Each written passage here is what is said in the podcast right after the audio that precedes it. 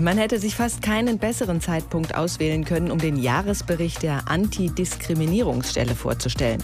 Das Bewusstsein für Rassismus ist ja gerade sehr geschärft. Es gibt sie, die Anlaufstelle für Menschen, die sich ungerecht behandelt fühlen, die Antidiskriminierungsstelle des Bundes. Sie kümmert sich um Ungleichbehandlungen, die zum Beispiel aufgrund rassistischer, ethnischer, geschlechtlicher oder religiöser Vorbehalte geschehen. Und es werden immer mehr Menschen, die sich dort melden. 2018 waren es 3455 Fälle, im letzten Jahr dann nochmal über 100 mehr. 3580. Heute hat die Antidiskriminierungsstelle ihren Jahresbericht vorgelegt. Isabel Reifenrath in Berlin. Wo gab es denn den größten Bedarf? Welches Problem, welche Art von Diskriminierung landet am häufigsten bei der Antidiskriminierungsstelle? Das größte Problem ist Rassismus. Da gab es rund 1200 Beschwerden im letzten Jahr und die Menschen beschweren sich zum Beispiel, weil sie Probleme im Arbeitsleben haben. Das beginnt schon bei Bewerbungen oder Frauen melden, wenn sie sexuell belästigt wurden. Dann sind es vor allem Alltagsprobleme, wenn jemand einkaufen geht und aufgrund seines Kopftuchs zum Beispiel schlechter behandelt wird. Oder ein ganz großes Problem ist die Vermietung von Wohnungen. Da gab es auch ein Beispiel, da muss ein Vermieter zum Beispiel zu einem Syrer gesagt haben, nein, an Sie vermiete ich nicht, weil an Kanaken vermiete ich generell nicht. Und das sind natürlich strukturelle Probleme. Mhm.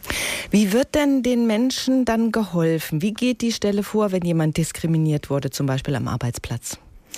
Die Antidiskriminierungsstelle kann einen rechtlich beraten. Sie kann zum Beispiel Stellungnahmen einholen oder auch gütliche Einigungen herbeiführen. Aber generell ist die Antidiskriminierungsstelle natürlich auch politisch aktiv und stellt Forderungen und macht eben auf diese Probleme aufmerksam. Mhm. Äh, dieser Jahresbericht der Antidiskriminierungsstelle ist ja aus dem letzten Jahr, also aus dem Jahr 2019. Da waren wir noch nicht von Corona geplagt. Spielte Corona bei der Vorstellung heute trotzdem eine Rolle?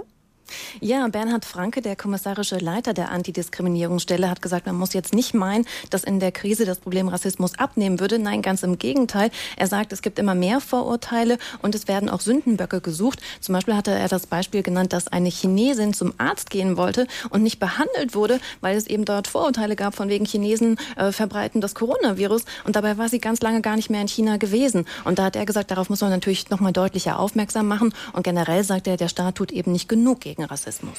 Die Antidiskriminierungsstelle des Bundes sieht sich auch als ein Beitrag dafür, den gesellschaftlichen Zusammenhalt zu fördern. Wie funktioniert das? Was wurde dazu heute gesagt?